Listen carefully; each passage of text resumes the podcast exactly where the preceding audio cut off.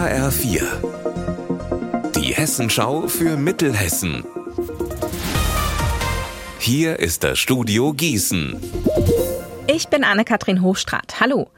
Die Polizei ermittelt gegen eine mutmaßliche Bande von Autodieben im Kreis Marburg-Biedenkopf. Marc Klug mit den Details. Drei Männer im Alter von 20, 29 und 31 Jahren sind bereits in U-Haft wegen möglicher Fluchtgefahr. Eine 22-jährige Frau hat die Polizei aber bis auf weiteres laufen lassen.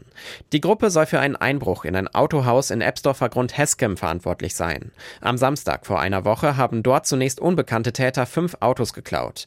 Ein Pkw hat die Polizei sofort gefunden, die Täter aber noch nicht. Am vergangenen Dienstag dann eine neue Spur. Die Ermittler finden bei den vier Verdächtigen in der Nähe von Marburg insgesamt neun gestohlene Autos. Jetzt untersucht die Staatsanwaltschaft, was die Gruppe darüber hinaus noch verbrochen haben könnte. Seit vergangenen Dienstag gilt in Heuchelheim bei Gießen das Trinkwasser als verunreinigt. Das Wasser wird aktuell geklort, um die Keime herauszubekommen. Noch bis morgen auf jeden Fall. Dann wird gewartet, bis das Chlor raus ist, um Proben ziehen zu können.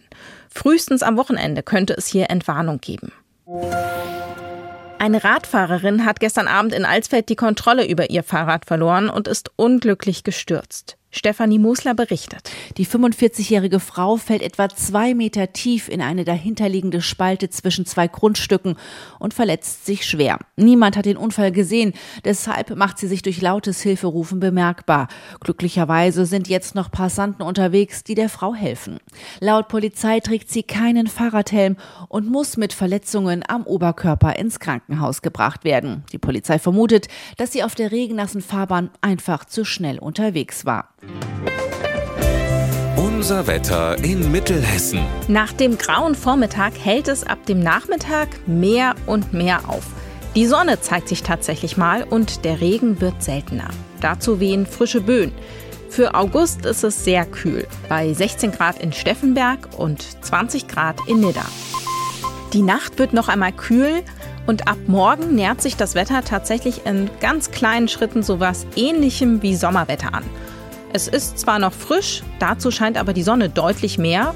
Mit jedem Tag in dieser Woche wird es wärmer.